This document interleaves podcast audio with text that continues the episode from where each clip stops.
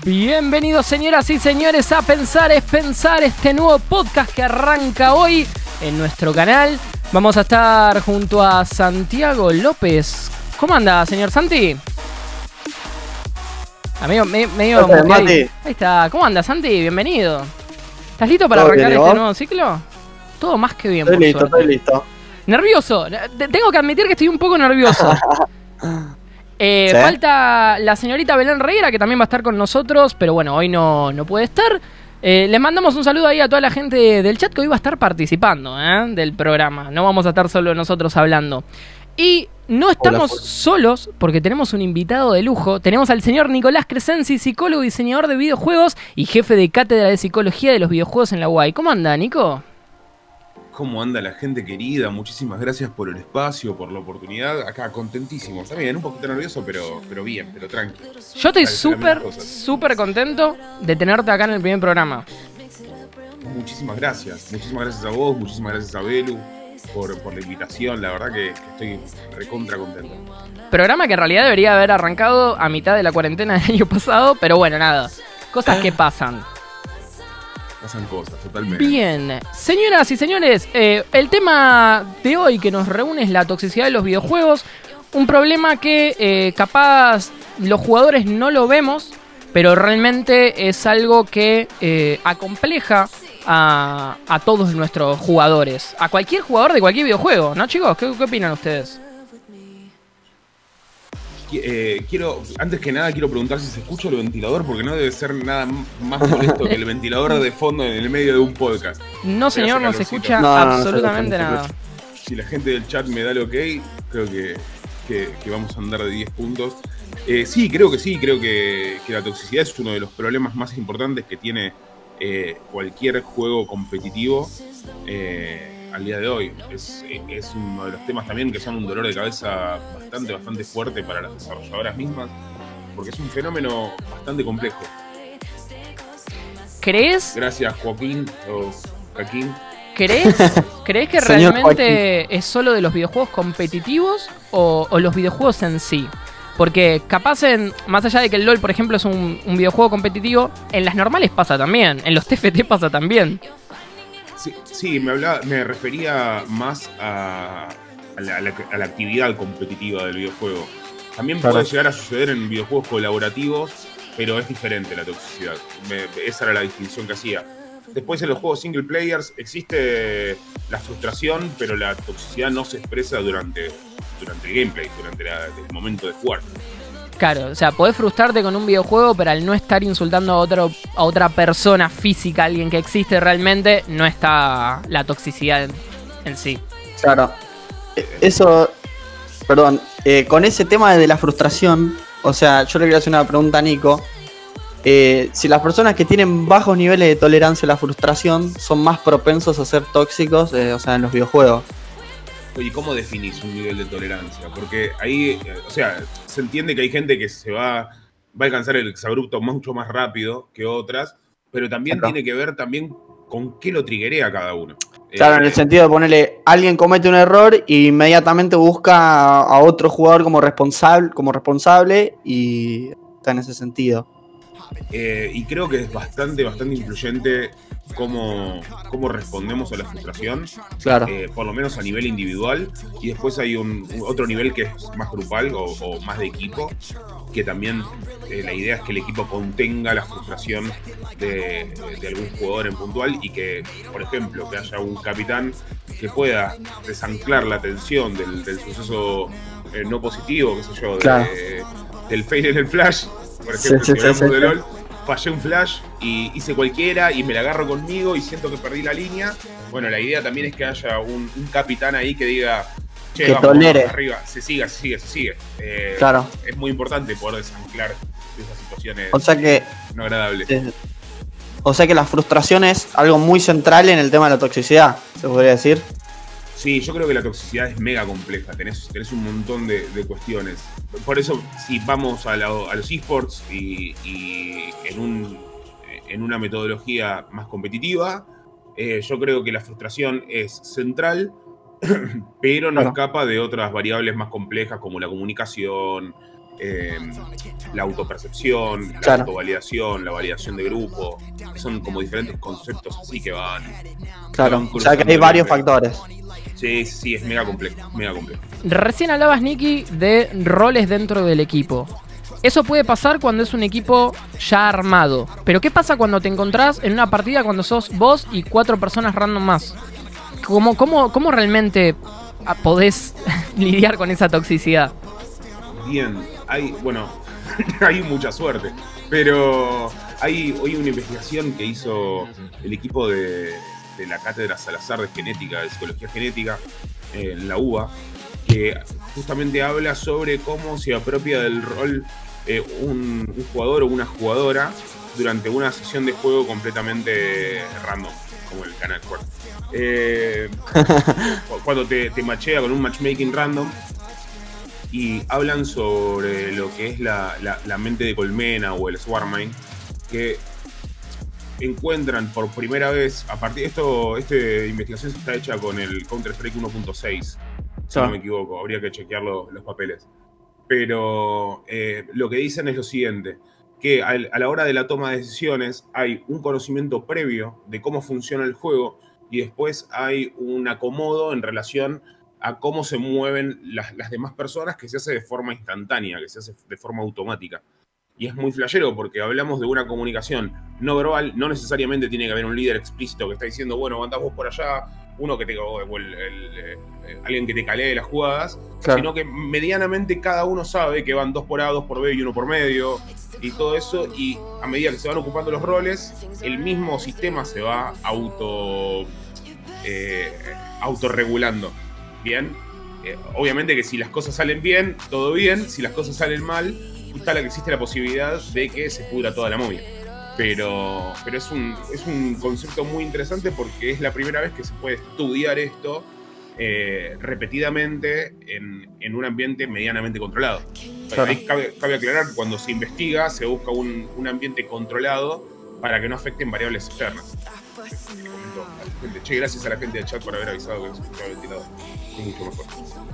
Esa es una de las preguntas que, que tenemos para hacerte. ¿Qué factores externos al juego pueden afectar a generar toxicidad?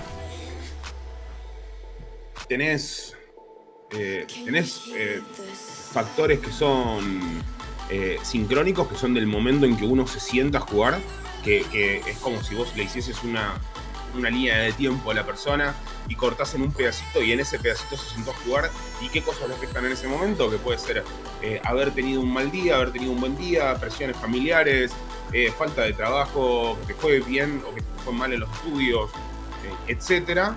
Y después tenés eh, cuestiones más asincrónicas, que son más transversales a la historia. Perdón si hablo todo complicado, pero hoy es domingo. Que son más transversales, que cruzan a la historia de la persona, que tienen más que ver con esto que hablábamos antes. La tolerancia a la frustración que desarrolló eh, el sujeto o, o la sujeto durante, durante, todo, durante toda su vida Claro. cómo, qué capacidad tiene para socializar, qué capacidad tiene para expresar lo que quiere hacer.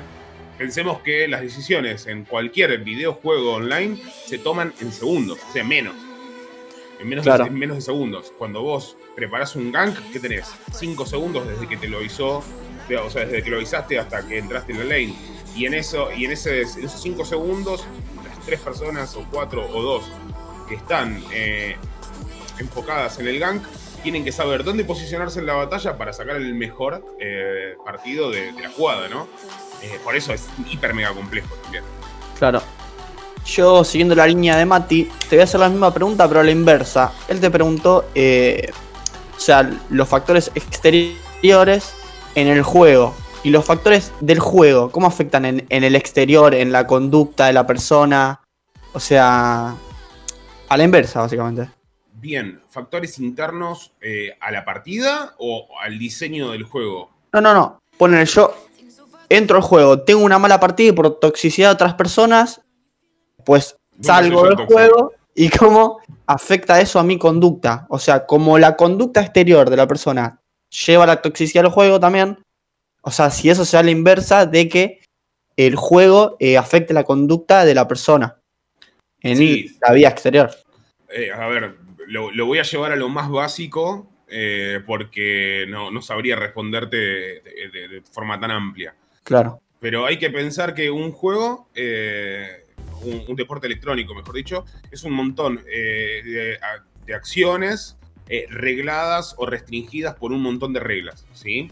Sí. Entonces, vos tenés que pensar que cuando vos te sentás a jugar, ya sea un, no sé, eh, un, un 1 versus 1 de Rocket League o Mm. un 5 versus 5 en el LOL, no Mm. se me ocurre ningún juego que tenga 6 jugadores, creo que el Overwatch es de 6, ¿no?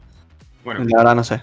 no me acuerdo. Eh, o ponerle un- una partida de 6 contra 6 o un 21 contra 21 de un juego espacial que andaba por ahí.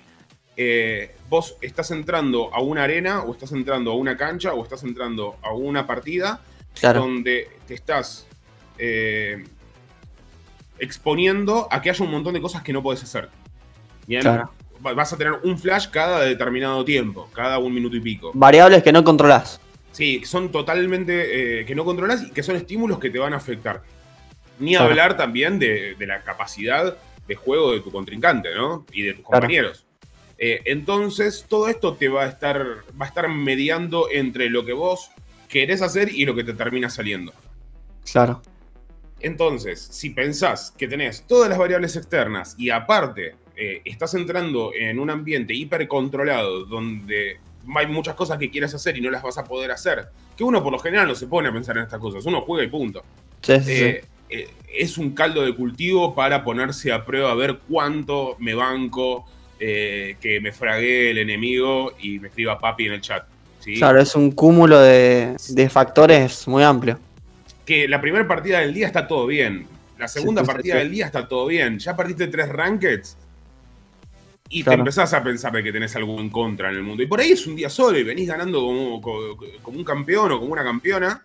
Y, y nada, es un. eh, o sea, es literal, estás Claro. sufriendo. Sí, sí, sí. Sí, veo que Por todo sobrecae. Sí, sí. Por eso te pongo entre comillas lo de la tolerancia a la frustración. Claro. Uno tolera cierto nivel de frustración, pero por ahí vos entras a la primera partida tuya y hay un pibe que viene perdiendo seis rankeds.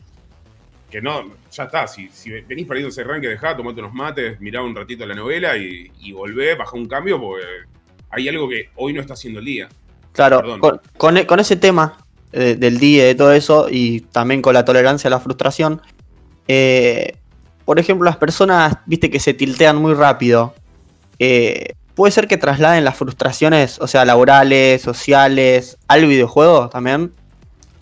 No solo dentro del videojuego, que se, se creen ahí, sino que las trasladen No, de no- los ambientes. no creo que esa pregunta tenga una respuesta unívoca, una sola respuesta.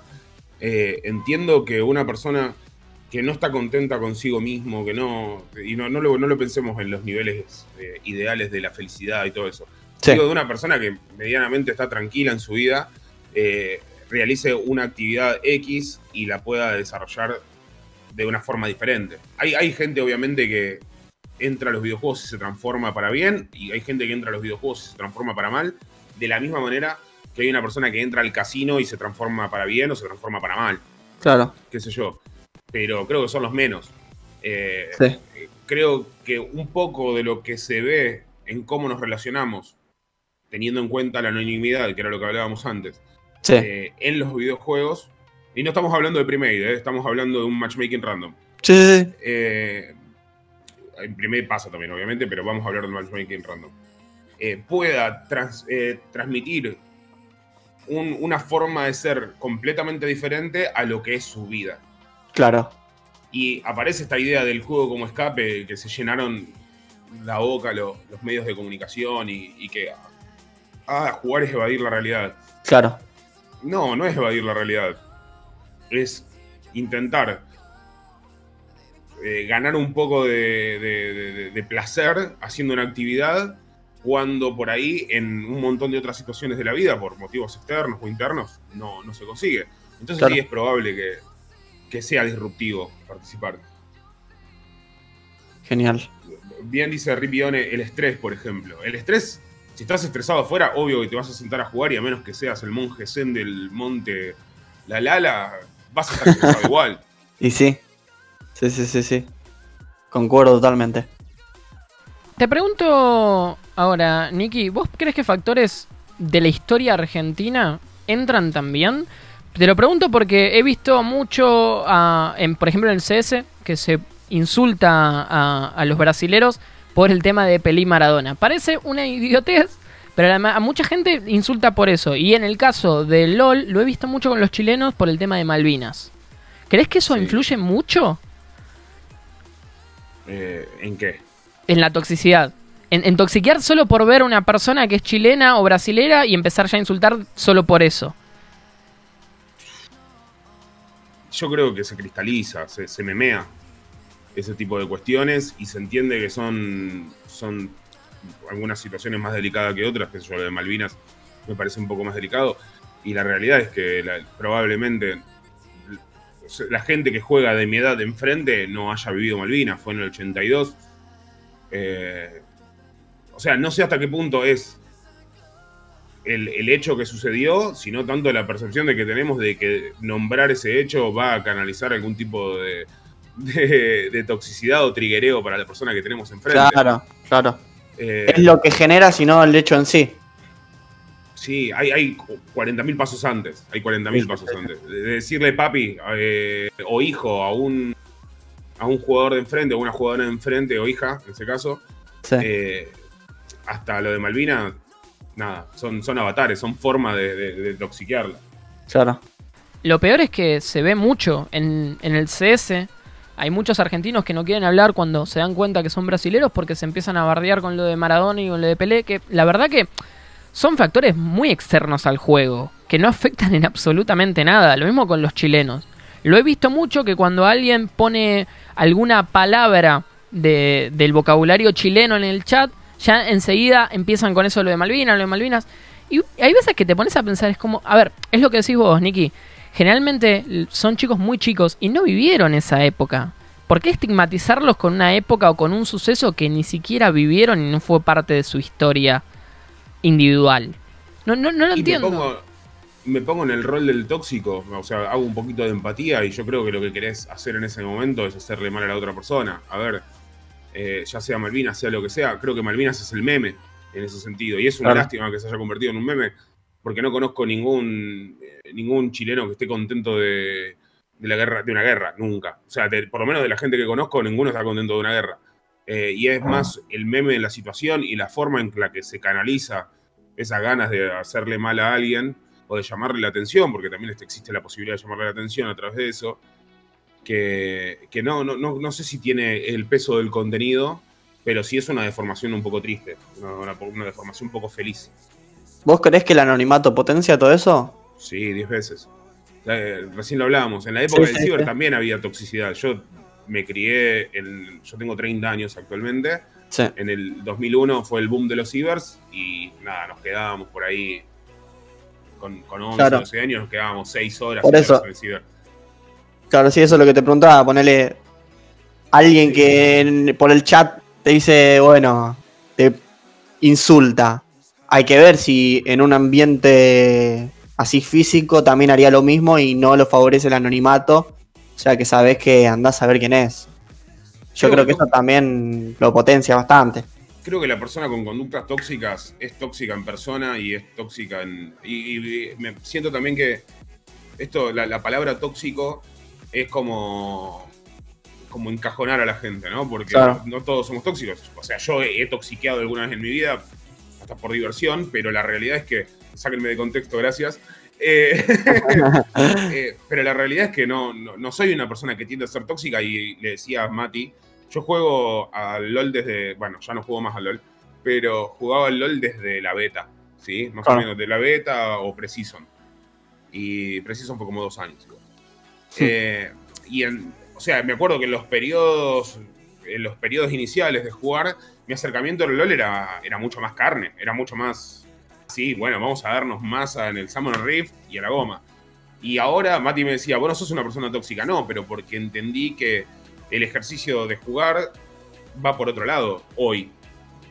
Claro. Eh, y, y en relación a la toxicidad presencial, he visto toxicidad presencial, obviamente que ante la posibilidad de que la persona que esté enfrente se levante y se vaya, o se levante y te caiga trompadas, vas a ser un poquito más, más liviano con la toxicidad por una cuestión de, seguridad física y de autoconservación. Que en internet no pasa porque ¿qué te van a hacer? Un ataque de DOS cuando, cuando toxiques a alguien.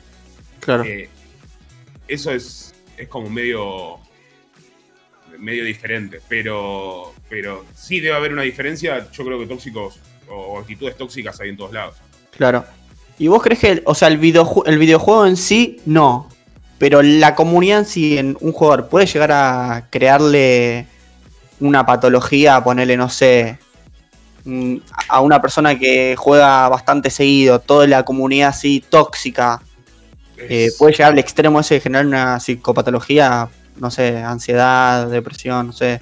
Sí, a ver. ¿Puede llegar? Ahí tenés la complejidad del sistema. Yo, yo ejerzo psicología desde una escuela que no es tan conocida en Argentina, pero en el mundo es bastante conocida. Acá hmm. eh, funciona, para la gente que no sabe o que entró al chat, yo soy psicólogo eh, y enseño psicología de los videojuegos. Eh, enseño, o sea, practico o, estudio desde una escuela puntual que es la sistémica. Así que, que no hmm. tiende a enfocarse tanto en el individuo como tal, sino como el individuo dentro de un sistema determinado. Los videojuegos y los juegos de mesa también, y los juegos de rol, obviamente, son sistemas hermosos para. Eh, o, se, pueden ver como unos sistemas hermosos, el, grupo de gente jugando. Para ser estudiados. Claro, no sé para, si para ser estudiados, pero para entender cómo funcionan las cosas. Sí, es para ser estudiados, totalmente. Sí, sí, sí. Eh, o sea, lo que me refería es no por ahí tanto el estudio académico. Claro. Pero eh, en el momento donde vos tenés una comunidad, como por ejemplo tiene League of Legends, que la comunidad tiende a replicar el ejemplo, por eso es que también se hace tanto peso en que los pro players no sean tóxicos, porque la, la gente que ingresa y que ve a un double lift o el, wombo combo de, de coso, ¿no? no importa. Cuando ven determinada jugada y la, la, figura responde de manera agresiva, es mucho más probable que la comunidad misma copie eso y que se empiece a replicar. Por eso es que se memean ciertas respuestas a jugadas magistrales.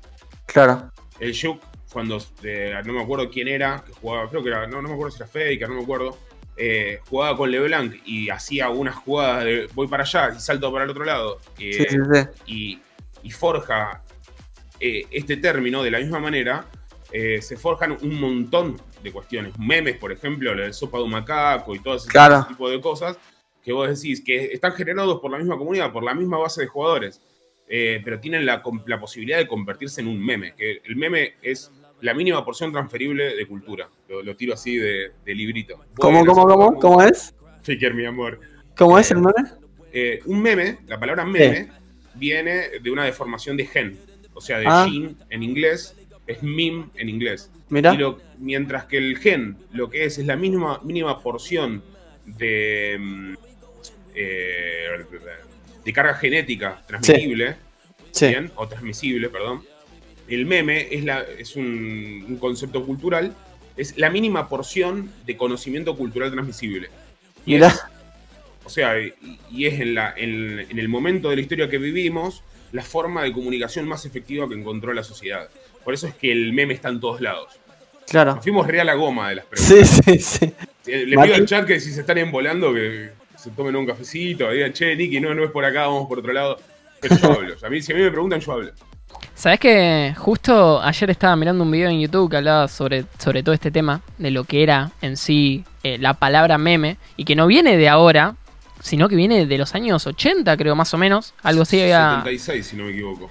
Es, es algo muy impresionante, como algo. Eh, una palabra tan vieja que la verdad que nosotros no le dimos uso hasta recién ahora. ¿Hace cuántos años que estalló los memes en sí? Y ah, yo la verdad, desde que tengo conciencia, 2013 la empecé. Sí, más o menos. Obviamente yo soy mucho más chico y vos también que Nico, pero... A ver, Nico, no, no creo que, que, que, más o menos la gente de tu época usara la palabra meme antes de lo que salieran en sí en las redes sociales, ¿o sí? Eh, mirá, el primer viral que recuerdo es el del. Es más, es un, viral bastante tóxico.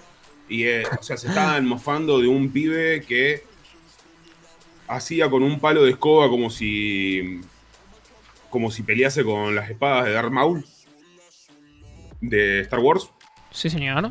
Agarraba el palo de escoba por el medio y lo revoleaba para todos lados un, un pibe de grande y se ve que se hizo muy, eh, muy viral en, en su escuela y eso empezó a, a viajar por internet en diferentes páginas hasta el punto que llegó a Argentina. Ponele, un tipo yankee. Que hoy el pibe ese se ocupa de dar charlas para eh, en contra del ciberbullying. Encontró la, la vuelta el pibe.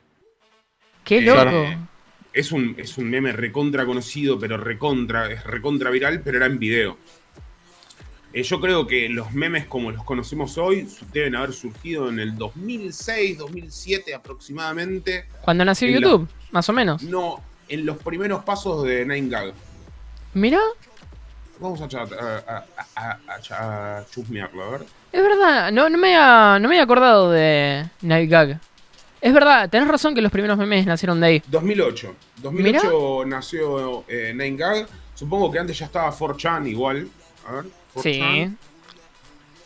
Eh, sí, eh, lanzado el 1 de octubre del 2003. Yo creo que surgió de 4chan y, como lo conocemos hoy, ¿eh? antes tenía otro, otro significado. Y eh, después con, se masivizó fuerte con Nengar. Fueron esos cinco años. Retomando un poquito el tema que estábamos charlando, el tema central. Eh, ¿eh? Esto va, va para todos, tanto para el chat como para nosotros. Eh, ¿Cómo lidiamos, o cómo lidiamos cada uno, mejor dicho, a las diferentes comunidades tóxicas? Yo, por ejemplo, cuando juego, muteo a todos. Cuando ya veo que alguien empieza a flamear, muteo.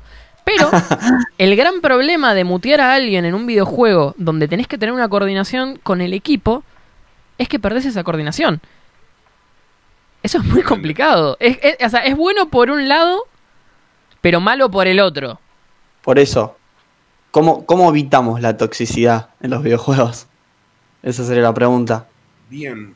Hay, hay la, la forma sencilla o la forma compleja. Bien. Empezamos forma- la compleja. Simple, all, puso de Master Slow. Eh, no, no, no, no, no. A ver, eso sería el, el- camino corto. La realidad es que sí, vas a evitar un montón la toxicidad y no te voy a negar que cuando jugaba LOL tenía muteado todo el equipo de enfrente. Claro. Lo recomiendo fuerte, fuerte, fuerte, a menos que seas una persona excesivamente sociable, que quieras hacer amigos y, y- y- y- y nada, y estés en esa. Yo al, al contrincante lo tengo muteado por una cuestión de que no me suma a la hora de, de jugar. Es una, una percepción eh, personal. es Claro. Eso, eso es lo que estaba pensando yo. ¿Qué sentido tiene? O sea, en muchos juegos no te dejan comunicarte con el rival. Pero en el LOL sí, ¿qué sentido tiene? O sea, de que te dejen comunicarte con el rival. O sea, lo único que hace es alimentar esa toxicidad. O sea, con el rival. Y también puede generarlo en. O sea, yo vi muchas veces que el rival desequilibra el equipo. O sea, en el que, en el que estamos. Eh, no sé qué sentido tiene de poder comunicarte con el rival en estos juegos. O sea, Eh, no lo sé.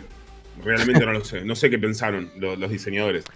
Pero Eh, igual, a ver, el He comuni- conocido igual gente comunicándome con los rivales. ¿eh? pero el comunicarte Claro. con los rivales es tóxico, pero el comunicarte con tu equipo a veces también. Si nos ponemos con esa lógica, directamente obviamos la, la, la comunicación de equipo también. El problema es ese, el problema es que la salida rápida para la, la- la- la toxicidad eh, con un equipo de gente que no, o sea, con un grupo, porque la diferencia entre el grupo y el equipo es que el equipo coordina y el grupo no, ¿bien? Eh, técnicamente, ¿bien? La- eliminar la comunicación con tu grupo claro. es cortarte un brazo jugando a estos juegos de rol, a Ahí- estos juegos, a estos deportes Ahí electrónicos. uno puso que también es una estrategia más, eso, lo de desequilibrar al equipo contrario, que yo creo que muchos lo hemos hecho. La sea, psicológica. Claro, sí. Sí, es muy poco, muy poco fair play. O sea, sí, es verdad. La Ponele- persona que está enfrente se, se enoja, ponele- se pelea con todo el mundo. No sé Sí, si vale sí. la pena para ganar una partida hacer sentir mal a alguien. Esa que tiran, No ¿a, justifica. a- a quién reportamos? Para que, que pise el palito uno. ¿Entendés? No, sí, reportemos al top. Y ahí desequilibraste el equipo completamente, se fue toda la mierda. Pero, o sea, A mí, no me, algo- a mí no me gusta eh, ganar una partida donde somos un 5 versus 4. Me parece. A menos que, que entre No, dentro, claro, a menos que entre dentro del mismo juego también, eh, o sea, eso de, de- de hablar con el, tu equipo, también con el rival, o sea, obviamente con tu equipo sí, pero con el rival, que entre también en eso en el juego como algo para usarlo legal, ponele. si no, no encuentro el sentido en que esté comunicarte con tu rival. O sea, No, ¿sabes en qué lo pienso que puede llegar a funcionar lo de comunicar en- eh, con el rival? Sé yo, el Dota no lo hace a esto. Eh, El Dota directamente te permite poner el, tie- el tiempo fuera. Claro. Pero para avisar algún tipo de desconexión o algo por el estilo, eh, le veo cierta utilidad. Algún nivel veo bajo de utilidad. Eh, pero la realidad es que. es terrorismo psicológico, Sí, eh, sí, está- estás abriendo una puertita que no es medio el pedo. En el Fortnite mismo, antes, se antes había eh, fuego amigo, Claro. y después por decisión de diseño, o sea, escuchando a la comunidad obviamente, eh, lo sacaron, sacaron el fuego amigo y creo que fue una gran decisión, más que nada entendiendo que el juego apunta a un rango etario, a una edad de jugadores que están formando también su su, su carácter y, y- y hay una gran cantidad de, de jugadores que van desde los 10 años hasta los 18, 20, que todavía están viendo qué onda y tener el fuego amigo no suma para ese tipo de situaciones. ¿Qué sé yo? Claro. Tampoco es un juego tan táctico como, qué sé yo, el, de, el Rainbow Six Siege, que tiene sentido que haya... eh, porque el diseño del juego, del juego amigo, porque el diseño del juego apunta a, a la excelencia, a que seas excelente jugando. Claro, que claro, en ese al sentido, sí. milímetro y que apuntes ahí, tiene sentido. Pero Sí. en el Fortnite, donde la mayor parte del tiempo lo que ves es gente girando el mouse a lo pavote y construyendo como unos animalitos, que me parece eh, eximio, me parece increíble la capacidad de los jugadores de Fortnite para construir y, y- y- y cagarse a tiros al mismo tiempo. Eh, a mí yo no, yo quedé afuera del Fortnite justamente por eso, no me dan las manos, no me da el cerebro. Es una Eh, pero encima ponerle fuego amigo es, es delirante. Eh, eso por un lado. ¿Cómo bajamos? Pues Yo decía que había dos salidas. Perdón, retomo la pregunta. Sí. Eh, yo, yo decía que había dos salidas. Bueno, una, una fácil, la, la- la fácil que es cortarse el brazo y esmutear a todo el mundo y jugar solo y tratar de carrearla solo. La realidad es que está demostrado científicamente, y cuando digo científicamente, investigaciones de fondo, que cuando se corta la comunicación con el resto del equipo, primero, disminuye la, la sensación de, de beneficio o de recompensa al momento de ganar la partida, porque Claro. no me acuerdo dónde era que decían, pero la felicidad es compartida, clave. O sea, es mucho más divertido ganar, eh, arrasar al, al- al- al contrincante, eh, e incluso a veces perder peleándole a full cuando lo haces compartido que cuando lo haces solo. sí, total. Eh, solo Q, nada. Fíjense si tienen ganas de jugar solo Q. Por un lado, y eh, después la, la- la versión más larga, que es la más larga porque lo que hace es llamar a la responsabilidad y una cierta reflexión que también te saca un, un poco de atención sobre el juego. Pero el punto es, en el momento donde ves una actitud tóxica o una, una conducta tóxica, reflexionar y preguntarse, che, ¿es por ahí? ¿Es esto lo que quiero? Que a veces en el juego estás en esa y te pones a bardear con el otro, lo que sea. Sí, sí, Pero sí. es, es realmente por acá donde la quiero llevar. Y uno empieza a notar a medida que, que empieza a tener este diálogo interno y esta reflexión en el momento, que las partidas se disfrutan mucho más. Se disfrutan mucho más. Sí. Eh, pasa que tenés también esto, tenés el resultado y el disfrute. Los deportes electrónicos tienden cada vez más al resultado, a esa motivación por la recompensa de ganar y subir de rango, que Sí. eh, a la recompensa de ganar y pasarla bien con amigos. Llegó un punto donde yo dije, eh, nada, soy oro, soy platino, diamante. No Mm. voy a jugar nunca, nunca, nunca a, a un nivel eh, profesional, ni quiero jugar a un nivel profesional. Entonces, primero dejas de jugar Ranked. A ver, no tendrás más el, el- el- el cosito alrededor del nombre y todo eso, Claro. o por ahí eh, la ansiedad de estar jugándote algo. Pero también relajas un montón el sentido que le das a jugar. Es jugar, bien, es jugar. Es lo que hacíamos cuando éramos chicos con los Legos, lo único que acá con, con un montón de gente más. Si podés tener esa conciencia y podés generar ese diálogo interno de, che, ¿por qué estoy haciendo esto? Quiero ser el mejor, que si sos el mejor, es otro camino completamente diferente y los mejores eh, recurren a profesionales, los mejores tienen estructura de equipo. Son dos cosas completamente diferentes. El otro día escuchaba una reacción del Chocas contra, con, en referencia a LeBron James, que se hizo bastante viral también. Eh, no me parece que, sea una buena, una un buen encare a la competitividad. Entiendo por dónde lo agarra y entiendo lo que se juega en el momento que se juega competitivo por el todo. Eh, pero no es un buen mensaje para replicarle a una comunidad, porque hay gente que piensa que quiere hacer eso y es muy salubre, es mucho más salubre encararlo de otra manera. Me gustaría que nos metamos un poquito más en psicología, eh, hablando con el tema de cómo evitar la toxicidad, pero dentro desde el videojuego y cómo entra en juego el, el condicionamiento operante, que antes también estaba explicando un poquito Bien. fuera. Antes que nada, voy a ir a un mensaje que mandó M2, M2W Dakota. Dice: No me parece correcto minimizar el concepto de jugar. Creo que es base para la existencia humana. Totalmente, totalmente de acuerdo. No sé si sonó a que lo estaba minimizando, es todo lo contrario. Eh, para mí es, o sea, para mí como práctica es mucho más importante jugar porque es donde encuentro expresión, donde encuentro socialización, aprendizaje, eh, entretenimiento principalmente. Hay un autor que es Johan Wisinga, que son esa gente de antes que hacían un montón de cosas, que eran historiadores, antropólogos, eh, artistas, sí, de- de- Filántropo. filántropo, arreglaba coches, todo. Bueno. Eh, Johan Wisinga eh, lo que hace es, es la primera persona que toma al juego como un objeto de estudio serio. Sí. Y lo que, o sea, la, la primer tesis del, del muchacho este, lo que propone es, eh, el juego genera cultura. O sea, a ese nivel, como la cultura existe porque hay juego. Si nosotros nos hacemos cosquillas cuando somos chiquitos, eh, a medida que vamos creciendo, vamos a tener esa percepción lúdica del, mundo. Y genera eh, un, un sinfín de tanto conflictos como de, situaciones de placer y de recompensa.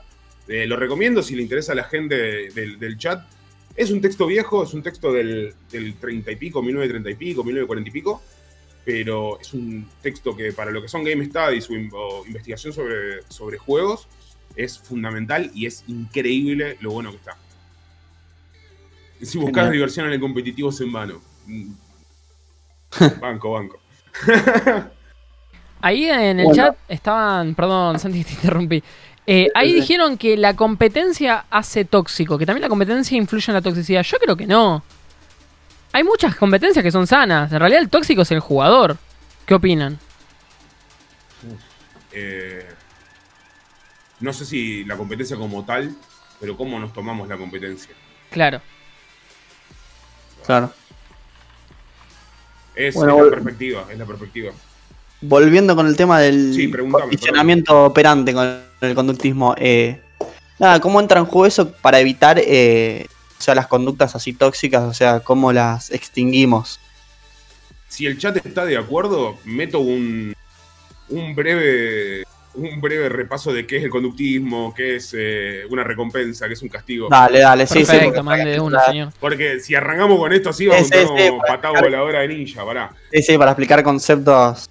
Sí, sí, sí, dale. Hay un momento de la psicología mundial donde principalmente en Estados Unidos dicen, che, no, no podemos saber qué es lo que pasa en la cabeza, esto es a principios del siglo pasado, del 1900, 1912. mil, sí, más o menos, sí, por ahí, más o menos, Sí. ponele. Ponele 1912, vamos a decir 1912. Sí. Eh, donde una suerte de, de investigadores del cuerpo, en esa época la psicología era un campo todavía, estaba bien for- formalizado, había estudios eh, de psicología eh, científicos, todo, eh, pero era chico todavía. Toman los desarrollos de un ruso que es Iván Pavlov y dicen, che, mira, el, ruso decía, che, mira, cuando me acerco al perro, eh, a la hora de comer, a la hora que siempre le doy de comer, el perro babea. Pavlov descubrió eso, le explotó la cabeza y empezó.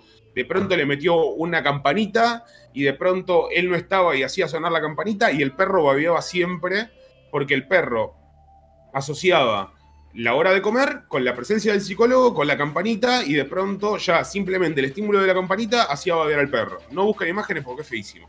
O sea, es un nivel de, de- de- de- De desprecio por, por la vida animal. Sí, de, su- de sufrimiento animal increíble, no lo busquen, eh, pero confíen. Bueno, resulta que los yankees agarran y dicen, principalmente estos conductistas, que, que eran psicólogos, dicen, che, pará, ¿qué onda? ¿Esto se puede aplicar a seres humanos? Aparece Watson, Skinner, Thorndike, Thorndike eh, que era eh, principalmente los, los- los tres principales, Sí. valga la redundancia, y dicen, pará, ¿y si con los seres humanos probamos? Y lo empiezan a probar. y empiezan a probar con, con chicos chiquitos, después empiezan a probar con adultos y descubren justamente que nosotros tendemos a repetir determinadas conductas eh, cuando sabemos que vamos a recibir un premio después. Que el premio puede ser cualquier cosa, puede ser un plato de comida, puede ser plata, puede ser eh, el, el aprecio de la gente que nos quiere, o hasta a su vez puede ser una simple sensación de haber participado, ¿sí? Claro. de, de- de haber hecho. No es el estímulo en sí lo que conecta el estímulo con la respuesta, sino eh, las consecuencias que tiene ese estímulo. Lo que Vamos. hace que. Vamos a ir por ahí. Más o menos está, está bastante bien, exactamente bien. No, no sé si exactamente bien, pero está muy bien, está muy bien, se entiende. Sí. Eh, esto después obviamente se recontra complejizó, se empezaron a meter otras cuestiones en el medio, pero para lo que vamos al punto sobre la toxicidad de los videojuegos, entender esto ya no sirve. ¿Bien? ¿Qué Sí. pasa? Hoy estamos jugando una partida de LOL que eh, la ganamos y cuando terminamos, y hablo de LOL porque es medianamente universal y todos más o menos tenemos ideas de qué va LOL. Eh, pero pasa en la gran mayoría de los juegos. Terminamos una partida de LOL y al terminar la partida de LOL tenemos eh, la posibilidad de darle honor a, nuestro, a nuestros compañeros. O a nuestras compañeras. Eso es algo parecido que lo que hacía eh, lo que hacían los yankees con eh, cuando empezaron a estudiar el conductismo. Lo que hacían era asociar una experiencia a una recompensa determinada, entonces lo que se busca es la modificación de la conducta durante la experiencia. ¿Qué significa? Que si yo juego bien y soy copado y soy buena gente, me van a dar un decisiones increíbles. O que es un, un token de, de O reconocimiento. también, o también ganar la partida. Creo que funciona también como un refuerzo positivo, ¿no? Bueno, ni hablar, ganar la partida o Eh. perderla también, pero eso ya es eh, eh, está implícito en, en la actividad Claro. ¿no? Está, está Claro, claro. implícito. La, la diferencia es justamente el reconocimiento. Claro, Ganar o perder la partida, alguien va a ganar y alguien va a perder la partida, y hay que ver por qué. Porque este reconocimiento se da tanto la ganes o la pierdas. Claro, o sea, es verdad. vos, si perdiste una partida, pero viste que tuviste un compañero o una compañera que se la estaba rebancando, le podés, Claro. dar, un, le podés dar un token igual. Y Es verdad. hacer que esa sensación tan negativa, o ese. O, o- sí, digamos, esa sensación sí, tan sí, sí. negativa y tan desmotivante, deje de serlo tanto en pos del reconocimiento. Como esto, hay un montón de estrategias que las desarrolladoras de videojuegos eh, y los diseñadores por, par- por, por medio eh, aplican para que la comunidad no eh, se vuelva tan negativa. ¿Por qué? Porque a nadie le gana, le, le gusta ganar una partida y salvo el empate tenés un 50% de ganar y 50% de perder. Claro. Por ejemplo, si vamos al Overwatch, el Overwatch no tiene eh, Team Chat. Eso es muy flashero. El Overwatch no podés hablar eh, por chat con tus compañeros, ni con los contrincantes. Y de hecho, toda la, la máxima interacción posible se da al final cuando tenés esta- este momento de decirle, che, qué bien que jugaste, me pareciste el, el mejor jugador o la mejor jugadora. Son todos esfuerzos que hace la- las mismas desarrolladoras en pos de, eh, de poder premiar las buenas actitudes. Como decíamos antes, Overwatch tiene esa sensación de que si no te metes en un premade y tenés el chat de voz por fuera, es medio raro, se siente medio difícil, se siente que estás jugando con 5 bots o 4 bots, no me acuerdo cuántos jugadores eran. Eh, porque no, no hablas con, con tu, con tu. Y a veces el no hablar con tu equi- coequiper te impide poder entender la posición de- del jugador con el que estás jugando o la jugadora con la que estás jugando. Sentís que, que nada, que es malo. Y la realidad es que por ahí está teniendo lag y no te lo puede avisar, por ejemplo. Eh, Y con el tema, con el tema de los baneos, restricciones del chat, también eso funciona como un bien, o sea, refuerzo negativo, ¿no? Ahora- ¿O cómo es el tema?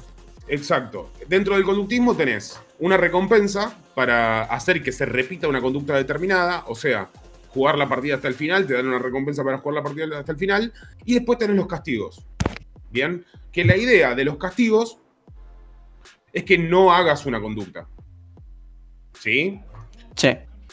¿Qué significa esto? Que si yo fludeo, me, o sea, si yo fludeo, si yo escribo mucho en el chat, eh, lo, que, lo que hace la desarrolladora es decirme, che, estás escribiendo un montón, ahora por 5 segundos no vas a poder hablar.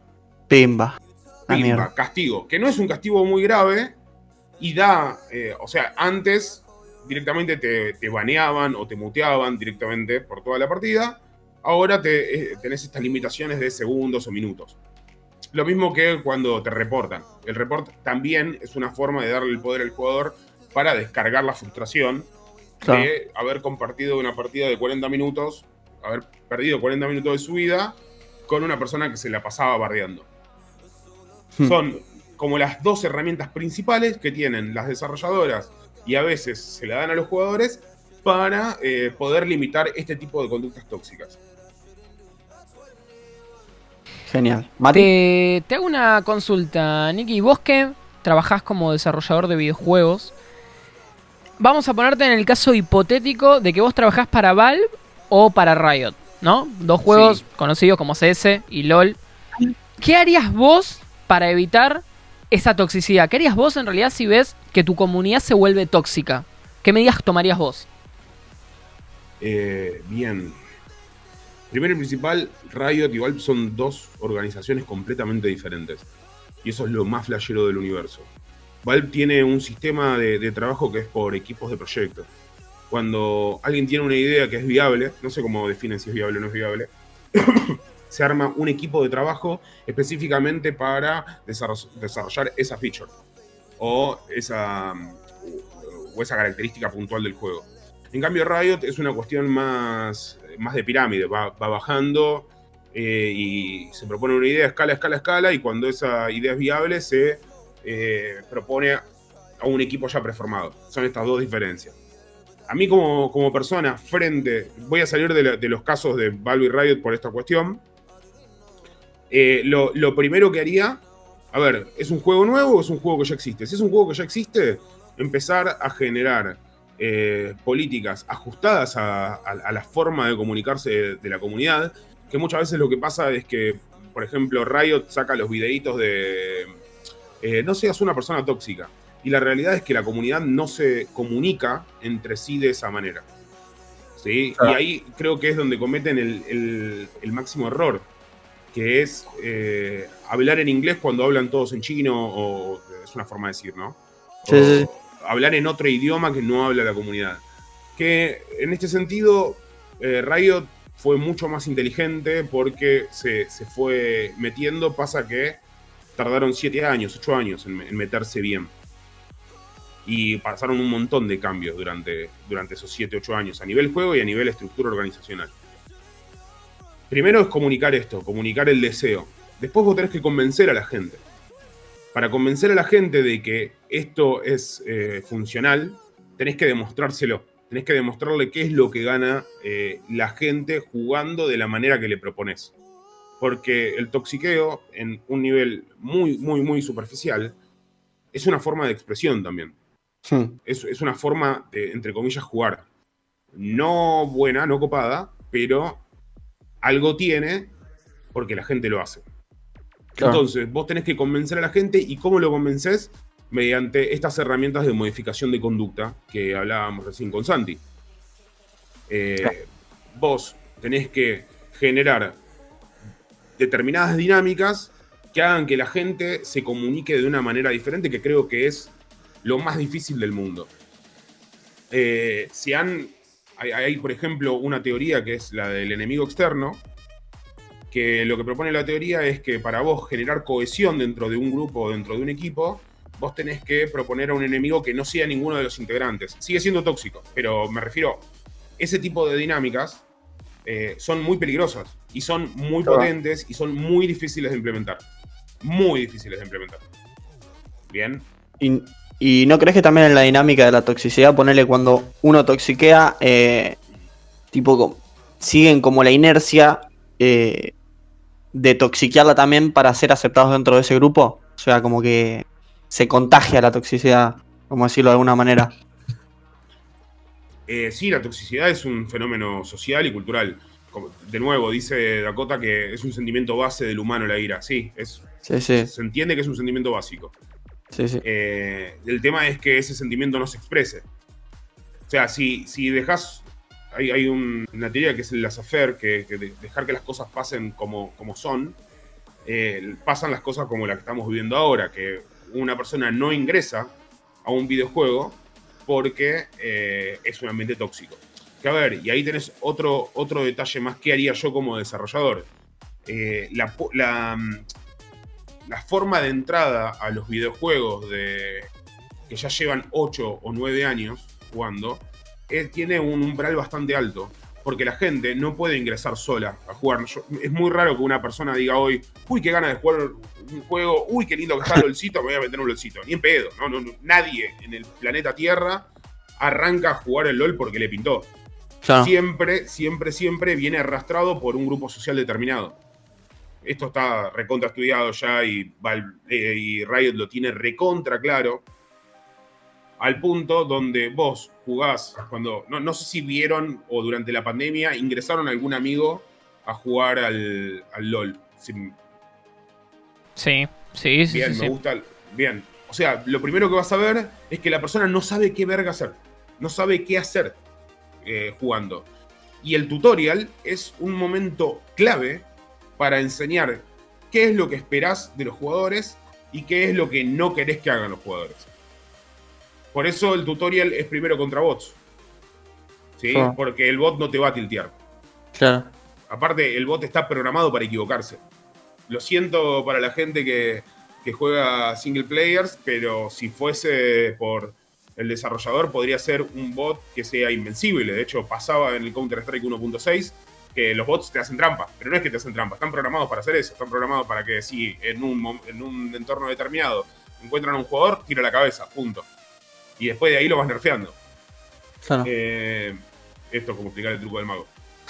Eh, entonces, vos de pronto tenés que aprovechar este impulso de que la persona entra a jugar eh, con su grupo de amigos para transformar al jugador para lo que vos querés y que el jugador a su vez transforma a su grupo de amigos. Ahí, ahí entro justo con una de las preguntas que te quería hacer. ¿Crees que.? que.? con el chat porque no llego, no llego a leerlo y no puedo scrollear para abajo. ¿No puedes scrollear para abajo? Mira. Eh, bueno, después lo, vamos a solucionar con el tema, el tema del chat de Restream. ¿Crees que los videojuegos generan adicción? Justo hablando de eso. Bien, eh, sí, todo genera adicción. Todo llevado adelante de una manera poco responsable tiene la posibilidad de convertirse en una adicción ahora, esta pregunta también tomó relevancia últimamente. ¿Por qué? Porque la Organización Mundial de la Salud, que es como la organización que dice que es. Esto lo estoy simplificando, ¿eh? Pero que dice que es eh, enfermedad y que no es enfermedad, propusieron al principio, a, previo de la cuarentena, previo a la pandemia, eh, esta figura de la adicción a los videojuegos como, un, como, como una patología que aparece en el librito de patologías. en el manual diagnóstico. A ver, y ahí tomo relevancia y podemos decir que sobre videojuegos hay una corriente de demonizarlos durante los 90 a partir de la salida de, Mortal Kombat, donde se veían los primeros pixeles que significaban sangre, bien, como que los juegos eran eh, una fuente de violencia y que le estaba quemando la cabeza a los peques. Eh, de ahí pasó a la influencia de todo eso en las, en, las conductas sociales, hasta que se masivizó, hará 15 años, y empezó a ser cool jugar videojuegos, donde ya directamente, como se demostró que no generan violencia per se, sino que es la sociedad, el entorno lo que hace violenta a la gente, eh, se pasó al, hecho de demonizarlos como, eh, como fuente de, enfermedad. Que a ver, tiene algo de razón, porque el game loop, lo que se entiende desde diseño de juegos como, como el ciclo de juego, que vos tenés dos tipos de game loops. Tenés el game loop, tenés un montón de tipos de game loops, pero vamos a resumirlo en dos. Tenés el cíclico, que vendría a ser como cualquier juego que, se, que me hubiera hecho unas partitas de. Bien, ahí todo gallego me puse. Eh, por ejemplo, el LOL o por ejemplo el Overwatch, o por ejemplo el Dota, lo que sea, eh, o que es directamente, hoy voy, juego una, dos, tres, cuatro, cinco partidas y me voy a dormir, y después tenés juegos más lineales, o sea, o, que tiene el game loop en una estructura lineal, donde vos vas progresando en una historia determinada. Puede ser por eso que... No, sí, sí, sí. los juegos free to play, que son los, los más masivos actualmente, tienden a ocupar una estructura cíclica o, circular por el simple hecho de que pueden delimitar cuándo arrancan y cuándo comienzan. Y esto para el diseñador sirve un montón. ¿Por qué? Porque vos proponés, para que el juego salga masivo, vos tenés que proponer un game loop corto de 20, 25 minutos, que es más o menos lo que pasamos, o sentados en el leodoro o esperando a, que nos atienda el dentista. Más o menos, para hablarlo así. Bien. Este, este game loop eh, eh, tiende a disminuir la recompensa que genera. Bien, tendemos a, generar menos recompensa cada vez que completamos un loop. Entonces necesitamos eh, volver a repetirlo en busca de esa recompensa o esa primera experiencia de recompensa. Esto, a la larga, termina generando una adicción si no hay una mediación o no hay un cambio de estímulo para generar recompensa por otros lados. Ponele, situación pandémica, nosotros no podemos salir de casa, estamos expuestos siempre al mismo estímulo, es obvio que al principio lo vamos a redisfrutar y después con el paso del tiempo eso se va a dejar de disfrutar tanto. Tenemos dos salidas. O empezamos a buscar nuevas formas de entretenernos, ya sea jugando otros juegos, jugando juegos con otra modalidad, single player, etc.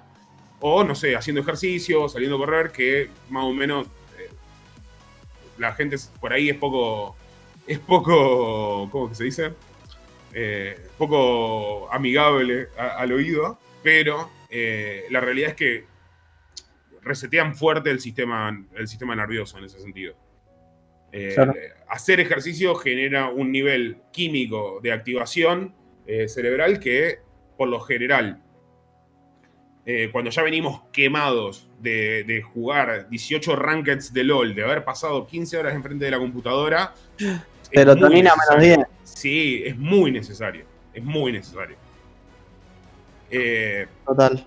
Entonces, sí, de esa manera se genera la adicción. Y, la adicción, eh, como, como, de, como definición clínica, o sea, como si a mí me llega un paciente y yo tengo que decidir si es o no es eh, una patología o un nivel de adicción real, bien, porque otra cosa es una persona que juega siete horas y la pasa bien y no descuida la, escuela, no descuida la facultad, no descuida a sus amigos, no descuida a su familia. Y otra cosa es la adicción cuando hay una, y estos son los tres criterios que se toman en cuenta, hay una falta de control sobre el juego. O sea, yo no puedo decidir como persona, como individuo, cuándo dejar de jugar, bien, eh, o cuánto dejar de jugar, o con qué intensidad dejar de jugar. Después hay un, aumento de prioridad, donde yo dejo de prestarle atención a cosas que son necesarias para mi vida. Eh, que esto sucede mucho. Comer. De pronto, claro, che, me olvidé de comer. ¿Te pasa una vez? Mm. Es aceptable. ¿Te pasa todos los días que te olvidas de almorzar? Y fíjate por qué está pasando algo. O sea, hay algo que se está jugando. Claro. A ver, y. Eh, Cuando ya empieza a interferir en tu vida personal, digamos, ya se va por mal camino. Exacto. Esa es la forma más básica y más simple de decirlo. Y después hay un tercer criterio que es aún así te das cuenta de que no tenés control del juego y que ya superó cualquier prioridad, que por ahí es mucho más basal para que vos puedas seguir viviendo en el mismo nivel que venías viviendo antes de conocer el juego, es continuar o escalar todavía peor, que eh, a pesar de las consecuencias negativas, que es ya una, una cuestión ya delicada, y ahí es donde se recomienda dos cosas, la contención del grupo, ya sea familiar o del grupo de amigos, y la visita con un profesional. Claro. preferiblemente el cognitivo-conductual, que es otra de las corrientes dentro de la psicología, que es la que tiene evidencia empírica que, como para poder trabajar correctamente con ese tipo de patología. Que a ver, que sea una patología o que sea un trastorno o que sea lo que sea, eh, es algo con salida, ¿sí? Y uno dice, no, no, caí, caí. Sí, bueno, hay gente que cayó y gente que salió. Así que no, no tengan problemas, acérquense, es, es algo que se supera. Si, si, sienten que están teniendo eso, eh, busquen ayuda, o sea, que si sienten que están atravesando por esa situación, busquen ayuda, que no hay nada más lindo que poder jugar eh, bien. Una reestructuración cognitiva ahí.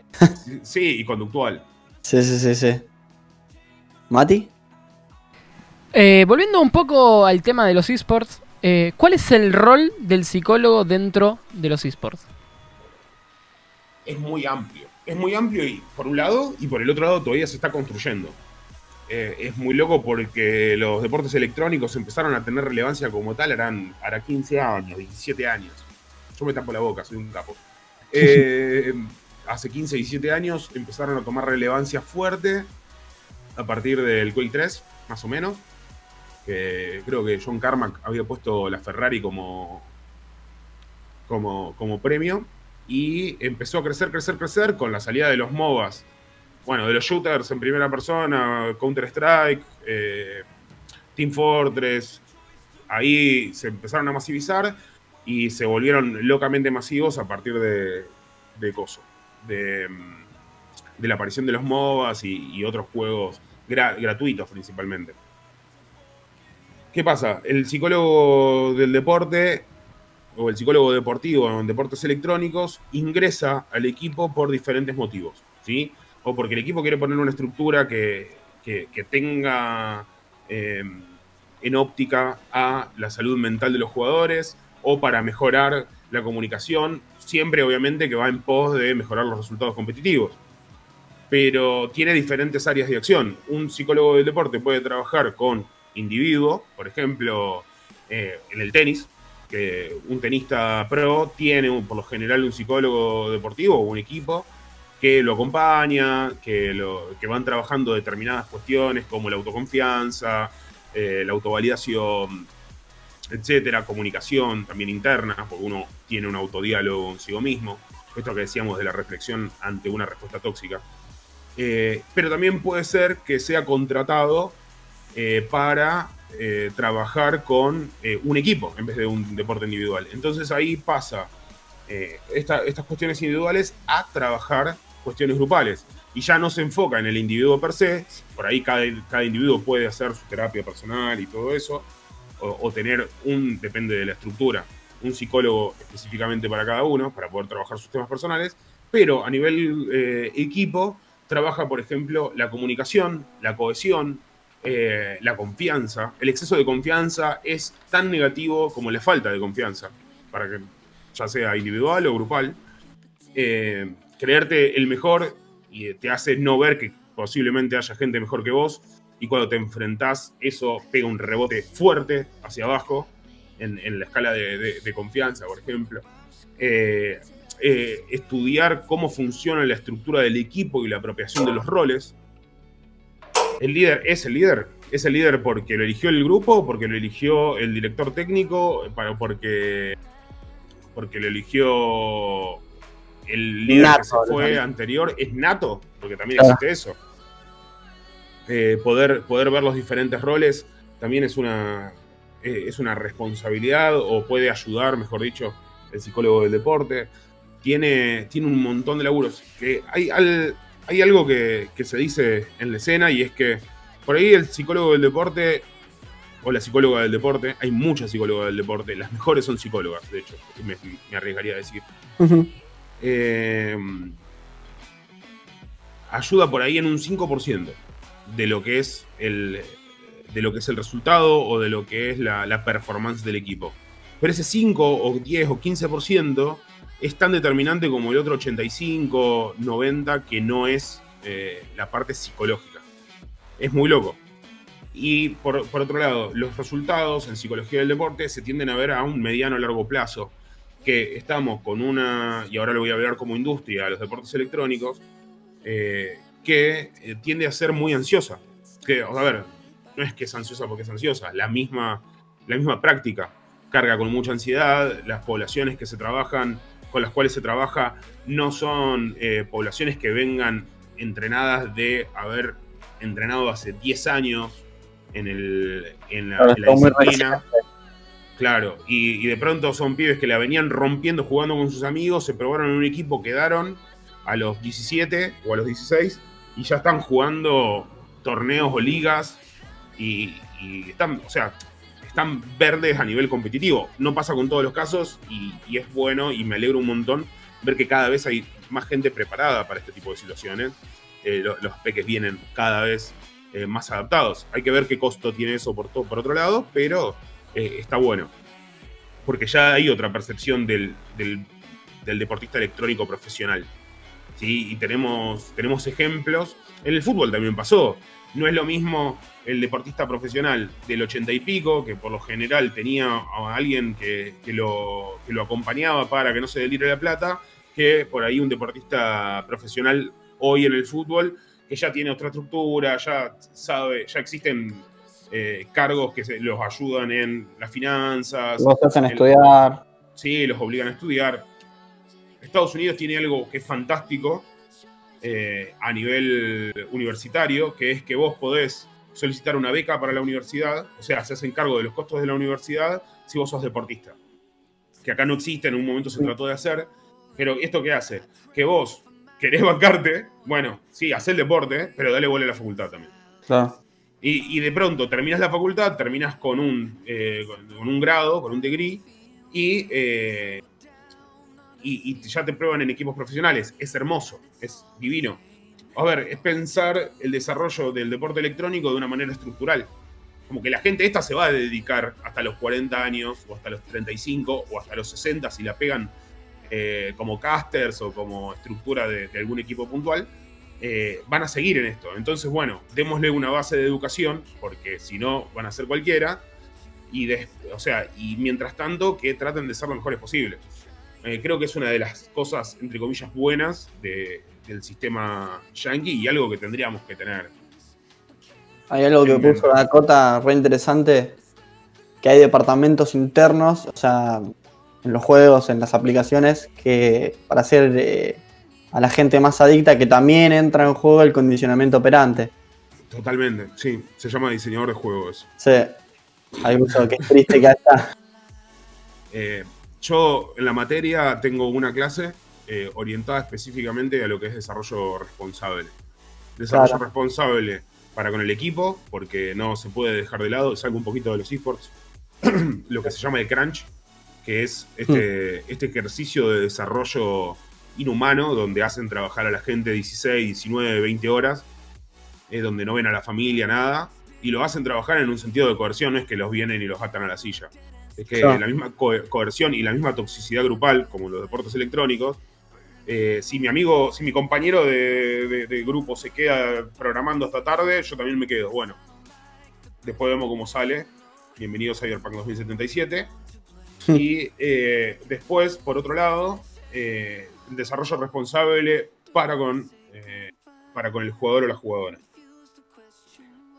Tenés situaciones donde los game loops están tan marcados y tan delimitados que lo que buscan es que el jugador se vuelva adicto. Claro. El ejemplo, el ejemplo más claro, o sea, que es raro porque, o sea, es el ejemplo más claro porque elimina los tiempos muertos, pero al mismo tiempo te marca por dónde va la adicción, es el Clash Royale. El Clash Royale le encontró una vuelta muy loca. eh, en su momento era la limitación por energía. Vos no podías hacer más de ciertos ataques cada cierto tiempo en los juegos de Facebook porque se te terminaba la energía y tenías que dejar de jugar. Pero son adictivos esos juegos. Es que están hechos para eso. Están hechos Sí, específicamente sí, sí. para eso. El Para que- lo que hace es. ¿Cómo? Están hechos para que a cada rato estés mirando el contador para ver si ya tenés vidas, si ya puedes mejorar los edificios. Ay, qué adicción. Mientras-. Mientras mirás las notificaciones del Facebook, a ver si recibís ahí un refuerzo positivo. Totalmente. Le, le mandás encima a todo esto. Manijeás al otro porque le estás mandando solicitudes. Por suerte ya no se usa tanto, tanto, tanto esa estrategia. Pero, por ejemplo, Clash Royale lo que tiene es que cada. No sé, tenés, sabés que hay un cofre cada 3 horas, un cofre cada Sí. 12 y un cofre cada 24. Claro. Entonces, por un lado te dice, bueno, jugaste acá. ¿Sí? Claro. Ju- Jugaste acá, jugá- jugate, jugate 20 minutos. Pero por otro lado, te, te cortan el suministro de la recompensa en el punto donde eh, más lo estás disfrutando. Entonces te hacen volver. O sea, vos sabés que para Te volver a experimentar eso, tenés que, claro, te, dejan con las ganas. Tenés que volver dentro de 8 horas o 9. Claro. Y- Y si no, Bien. paga. Claro, y si no pagás. Que es como que te empujan, ¿no? Te ponen contra en, en la espada contra la pared. De pared. Si ¿no? querés más, paga. Exacto, claro. Te ponen. eh, ¿Cómo se dice la frase? Chicos, me cago- me cago. Paga de la pared. Exactamente, para que vos o, o esperes o pagues. Y esa ansiedad te lleva también a pagar. ¿O no? Hay, hay mercados y mercados. En Argentina, por ahí que es un mercado menos desarrollado para ese tipo de estrategias, la gente no va a tender a pagar. No. ¿Sí? Porque es difícil pagar, porque no hay plata, por lo que sea. Pero la gente no tiende tanto a pagar. Pero después en mercados eh, mucho más, eh, más grandes, no sé, en Yankee. Europa, China, eh, estamos hablando de lo que se llaman las ballenas. Esos juegos principalmente, todos los que son free to play, se Sí. manejan en, en proporciones, solamente hay un 5% de personas que gastan más de 4 mil dólares por mes. Y el juego de la, de la player base de mil personas, solamente hay 50 personas que lo bancan. El resto de la gente lo que hace es bancar que el juego no sea un dead game. ¿Un qué? Un dead game, un juego muerto. Claro. O sea que la, la minoría banca el juego que juega la mayoría. Sería. Sí, exacto, que la minoría que puede pagar o que eh, tiene el interés de pagar X cantidad de guita Claro. por jugar el juego. De, la, la idea del free to play es que vos lo puedas jugar gratis, bien, pero que ponga, o sea, el costo de jugarlo sea Con tu propio tiempo. Claro, el costo de jugarlo es tu propio tiempo. Sí. O sea, vos podés llegar a lo mismo que puede llegar la gente que paga, pero gastando el quíntuple o el sextuple de tiempo. O, por ejemplo, si sos una persona que trabaja y que no tiene el tiempo libre para jugarlo, puedas ayudarte, entre comillas, con guita de por medio. Claro. Bien. Para acompasar o incluso superar el, el- el desarrollo de los demás. Esa, ese, ese umbral de acompasar o superar es lo que convierte que un juego sea un pay to win o que sea un free to play coherente. Con todo esto de los niveles y todo eso, viste que hace. va a ser poco. No sé si es tan poco. Pero viste que antes en el LOL los niveles era hasta el level 30. Claro. Era como que lo hicieron. No sé si infinito, creo. O hasta el 500 te dan recompensa y después. Eso también es algo para, tipo, como para engancharte, ¿no? Como el WoW, totalmente. Yo soy muy, soy fanático enfermo del WoW. No, no soy fanático enfermo en el sentido clínico, sino que me, me gusta mucho. Eh, que sí. Sea, sea por sí ya no lo juego. Eh, sí, eso es lo que se llama progresión. Claro. Ahí se avivaron y lo. No es que se avivaron, es que el juego no estaba orientado, al ser un desarrollo, un game loop cíclico, Claro. eh, la progresión solamente sirve para sostener a la gente que está orientada en la progresión externa, en la progresión del summoner. Hmm. Si vos te fijás, ser de nivel 30, antes sí, pero ahora, ser de nivel 100 o ser de nivel 200 o 300, pero lo único que sirve es para cancherear. Claro. Bien. Eh, no, no te genera ningún cambio en game. Y eso es por. e- Esa es la razón principal de por qué el LOL es tan free to play. Es, es- es- es tan efectivo a nivel free to play. Es masivo. Bien. Porque eh, no, no- no vas a pagar para ser mejor que otro. Claro. Ahora, esa progresión, hoy por hoy, te da eh, facilidades para el que. Gracias, Slow, un abrazo gigante. Eh, eso es lo que eh, te permite. Tienen muy separado de lo que es el juego, de lo que es el, el sistema de monetización del juego. Claro. Eh, entonces lo que te permite es que si, si vos le metes tantas horas a un juego, es lógico que en algún momento quieras retribuir a la desarrolladora o al desarrollador con algún, con algún elemento estético. Claro, o sea que una cosa es el juego y la habilidad. el- O sea, hablando en el LOL, como que son dos cosas distintas. Nada que ver. Básicamente. Perfecto. Chiflame cualquier cosa por, por privado, arroba café sarcasmo y charlamos, Slow. Estaba por para Eh. darle tu chivo también. Sí, no pasa nada, no pasa nada. ¿Vos también eh, tenés pacientes? Sí, sí, sí, sí. Yo atiendo específicamente IT y, y videojuegos. Mira. Mati. Bien, eh, para terminar, eh, esto es una pregunta para todos. ¿Qué complementos pueden ayudar a evitar un tilteo? Yo en mi caso, por ejemplo, me pongo música. Me pongo a mi cantante favorito y muteo a todos y punto, estoy en mi universo. En caso de ustedes, ¿qué, qué- qué usan para evitar tiltearse? Eh, no sé, Nico, ¿querés decir vos? No, yo ya sé lo que voy a decir. Si querés, Santi, opina vos. es que yo no, nunca me puse a pensar, pero no soy mucho de tiltearme. Pero sí, también me pongo música. eh, también muteo a veces. Pero últimamente estoy muteando y me di cuenta que sirve mucho, pero me siento como muy fuera del juego. Como, como decías antes vos, Nico, que. O Mati, no sé, que como que jugás con bots, sentís, pero. Eh, sí, intento no tiltearme, no sé. Niki, Yo lo que, lo que hago puntualmente, eh, hice tres cosas. La primera fue cambiar constantemente de, de grupo de juego. Soy una persona muy sociable y, y por suerte no, no, no me genera ansiedad hablar con gente nueva y la verdad que es algo que creo que es un, un- una gran fortaleza mía. Y es que puedo ir conociendo muchas, eh, como muchas subjetividades. Aparte, soy así, que es lo que le vamos a hacer. Me, me- me- me salió así. Entonces, eso lo que me permite es entender que hay diferentes posiciones para jugar un juego. Después, eh, reconocer cuándo son los momentos de dejar de jugar. Sí, hay momentos que es como, ya está. Evitar el tilteo. La mejor manera de evitar el tilteo es no exponerme al tilteo. Clave. Claro. Y, Claro. y está el, lo que se llama el mofo, el.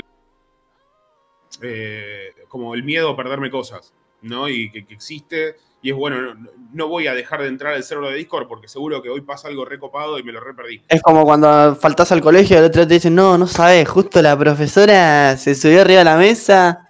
Bienvenida a la ansiedad. Eh, no. Bueno, lo, lo que. Primero, soy consciente de esto, de que si no juego una partida por ahí, no hace falta que me vaya del server, pero me puedo mutear un rato, me puedo mutear una partida. Che, esta no la juego. También Claro. está en, en la madurez del grupo de decir. eh, es entendible, no te hagas problema. Porque Claro. aparte la pasan mal todo, no es que la pasas mal vos solo o la pasa mal alguien en puntual. ¿Cómo habías dicho antes? ¿Mofo habías dicho? Sí, eh, Missing of Fear. eh, fear of Missing Out. FOMO, perdón. FOMO, FOMO, FOMO. ¿Cómo? Fear of Missing Out. Mirá. Son, son términos de internet. Sí, sí, sí, sí. validez clínica eso. Eh, eso, bueno, poder lidiar con el, con el FOMO eh, y Hmm. decir, che, me voy a bajar un toque, me voy a ver un, un capítulo de tal serie, nos vemos dentro de 20 o 30 minutos. Eh, y, lo, y lo último, o sea, lo, lo tercero, lo que más me sirvió en, en conjunto con esta reflexión frente a la posibilidad de que haya una conducta triggeriante o lo que sea, eh, que es el diálogo interno, es juntarme con gente que esté en la misma sintonía que yo. Claro. Eh, o sea, es jugar. Si yo quiero jugar para divertirme, es juntarme con gente que tiene ganas de jugar para divertirse. Si quiero jugar un competitivo, es jugar con gente que esté comprometida, que esté engageada con el juego competitivo. Porque por otra parte es muy difícil mejorar. Si no. Genial. Eh, que, y esto no significa que no tengas un momento para eh, hinchar los huevos y juntarte a jugar con. Sí, sí, sí, sí. Pero es simplemente que las ranked la voy a jugar con gente que juega ranked. Eh, sí, obvio, es disruptivo, es una, una cuestión que por ahí a tus amigos de todos los días les jode, che, pero ¿cómo es? Pero esto lo tenés que explicar, le tenés que decir, che, siento que me está pasando y acá es, esto es el sumum de- del antitilteo, es poder Mm. expresar lo que uno siente, ¿sí? Sin miedo a que la otra persona se lo tome a mal. Y acá se juega la ansiedad social, se juega Sí, sí, sí. la, la- la aceptación del grupo y todo eso, pero son determinado tipo de, de costumbres o buenas prácticas que eh, ayudan a que todo el grupo crezca. Y en la posibilidad de decir, che, hoy a la noche no puedo porque tal cosa, y que el otro, y que confiar en que el otro lo va a entender es clave. Hay uno que dice que anda visitando una novia. No, no- te comuniques por privado, por favor, Dakota. Me, me ha Eh. pasado mucho, Nicky, eso, de, de comentarle a, a una persona que capaz no tengo ganas de jugar y tener que buscar una excusa para que la otra persona lo entienda y no se enoje conmigo. Y me ha pasado que se han enojado conmigo por decirles, che, hoy no tengo ganas de jugar. Sí, es estúpido eso. Bueno, pero en el momento donde lo cuestionás, eh, esto es, esto es la deconstrucción. en Es como ponerlo amplio. sobre la mesa y Claro. Amigo, no es que no te quiero, te recontra quiero, pero hoy no puedo jugar. Hoy, hoy no estoy, vengo de, de esta realidad y la verdad es que si hoy juego me va a hacer más mal que bien y te sigo queriendo, punto. Y Claro. hablarlo así de frente. El tema es que igual la otra persona lo entienda, Nicky, ¿eh? Porque es muy complicado. Y eso ya está fuera de Eh, vos. o- olvídate. Eso, Es eh, que ahí va el punto, eh, ahí va a marcar el límite. Bien, hay cada eso uno. el tema es que cada uno es un mundo también. Sí, sí, son cosas externas a vos que vos tenés que saber lo que podés controlar y lo que no. Y bueno, o sea, tenés que aceptarlo también. Es que va- ahí va, ese es, el, ese es el egoísmo bueno. ¿Me entendés? Claro. Ese es el egoísmo que te permite autoconservarte, porque eso, de nuevo, no significa que mañana no quieras jugar con esa persona, es que hoy no querés jugar con esa persona. Claro, Y si esa persona no reacciona eh, de una manera eh, buena, o sea, de una, de una manera buena no, de una manera positiva, lo más posible es que eh, esa persona se esté haciendo mal a sí misma. Claro. ¿Me entendés? ¿Por qué? Porque no está cambiando algo que le está haciendo mal a los demás. Hmm. ¿Me Bien, señoras y señores, nos pasamos de la hora, estuvo muy bueno. La verdad que se me fueron todos los nervios a medida que fue avanzando el programa. Me parece que salió una charla muy interesante y espero que, que las personas que nos estuvieron escuchando y las que nos escuchen en el futuro, la verdad que saquen lo, lo positivo de esta charla, ¿no? Porque me parece que, que muchos jugadores somos de Perdón, tintearnos. Ahí tiene razón Dakota. Sin límite es el que se llama el canal. O sea, sí, lo estaba no viendo. te puedes pasar del límite. Nada, Qué eh, linda intervención que me dio, metió Dakota Es, ahí. es perfecta, es perfecta. Me parece, repito, que, que la gente tiene que sacar lo, lo positivo de acá, que no hay que tiltearse, que es un juego y que más allá de que para nosotros es algo importante jugar y ganar la partida, hay que entender que la vida se gana y se pierde y que no siempre vas a ganar 15 rankeds seguidas y que realmente el insultar a la otra persona también puede afectar a cómo juega. ¿O no? Totalmente. O sea que realmente eh, no estás buscándole una solución a una partida donde te están troleando. Estás haciendo que las cosas estén peor. Nada. Sí, sí. No. Algo clave de- del rol del psicólogo del deporte, trabajar la atención, por ejemplo. ¿En dónde se enfoca la atención? Nosotros tenemos eh, un foco de atención amplio y cerrado, ¿no? El amplio es todo lo que está sucediendo alrededor y el cerrado es la jugada, lo que está pasando en la jugada. Y lo mejor, que, o sea, lo mejor, eh, lo, lo que se recomienda es que Sí. vos puedas desanclar de uno y anclar en el otro y vayas yendo y viniendo, pero principalmente que seas asertivo, que en el momento que tengas que tener la atención en la jugada, no estés eh, eh, toxiqueando o no estés com- comunicándote porque en ese momento tenés que rendir ahí. Exacto. Entonces, si vos eh, desvías la atención hacia la afuera cuando la tenés que tener adentro, y lo más probable es que no te ayude para nada en, en el desempeño. Si querés jugar Ranked, buscate alguien que. Buscate compañeros que estén en la misma que vos. Y, Focus. Focus. Me Me encanta. Me encanta. Me encanta cerrarlo así. De verdad me encanta. Lo cerramos creo que de la mejor manera del programa. Muchísimas gracias, che. Bueno, muchas gracias a vos, Nicky. Meto el chivo, meto el chivo, Meta meto el chivo, chivo. señor, obvio. Eh, si, si quieren seguirme en mi cuenta personal, es mi cuenta personal, sirve para hacer preguntas, para lo que quieran. Subo muy poco contenido sobre psico del videojuego, salvo cuando hago alguna presentación o, eh, o me invitan para alguna charla o algo por el estilo. Arroba Café Sarcasmo en Instagram. Eh, si quieren ya una parte más, más profesional, coordino un grupo de Game Studies que se llama El Jardín. Es un grupo completamente abierto, completamente gratuito y completamente público que se va gestionando por la propia comunidad. Es una cuestión más comunitarista. Si, tienen ganas de investigar algún tema o todos los viernes eh, entrevisto gente del palo o gente del palo de charlas, que pueden ser diseñadores, economistas, eh, psicólogos, preparadores, preparadoras físicas. Viernes pasado estuvo Mer Grassini, que es artista, perdón por la. por la. por el ruido. El viernes pasado estuvo Mer Grassini, que es artista en videojuegos. El otro viernes estuvieron los chicos de Replay, que hacen notas de, de arqueología digital. Pueden seguir a arroba eljardín.gs. Es un grupo de Discord, pero pueden entrar al Discord a través del, del Instagram del jardín. Eh, nada, estamos haciendo cosas lindas. De nuevo, muchísimas gracias por la invitación, por, Nada. por el espacio. Muy linda la entrevista, muy interesantes las preguntas. Te aviso que vas a estar invitado para los próximos programas, ¿eh? De una. de Necesito, una, de una. necesito que estés en un debate con nosotros. Es, es muy interesante la manera en que te manejas y, y la química que, que formás en un grupo. A mí me pasó que te conocí en, en un grupo de trabajo. Yo era una persona súper eh, súper eh, eh, tímida. Y la verdad, gracias a vos, hoy, hoy soy una persona completamente diferente. Eh, de verdad lo digo, de, de verdad lo digo. Y- pero en serio, acordate la entrevista que tuvimos cuando entré de Eva. Yo estaba re Sí, nervioso. Y, y realmente posta, el, el- el hablar con vos y el, y el pasar tiempo con vos realmente me hizo ser una persona completamente diferente. Y eso está buenísimo y lo un beso transmitís. gigante a la gente de Eva. Olvídate. Gracias. Gracias, Matu. Nada, repito, vas a, vas a volver a estar invitado seguro. Segurísimo que vas a volver a estar por acá. Perfecto. Pero la próxima vez por un contrato de 10 mil dólares. Oh, lo pero vamos para, no hay tanto presupuesto. Señor Santi, despídase. Genial, un saludo a todos. Gente, eh, nos vamos a despedir. Nos estaremos viendo dentro de dos semanas con un nuevo programa de Pensar es Pensar. Nos vemos, gente.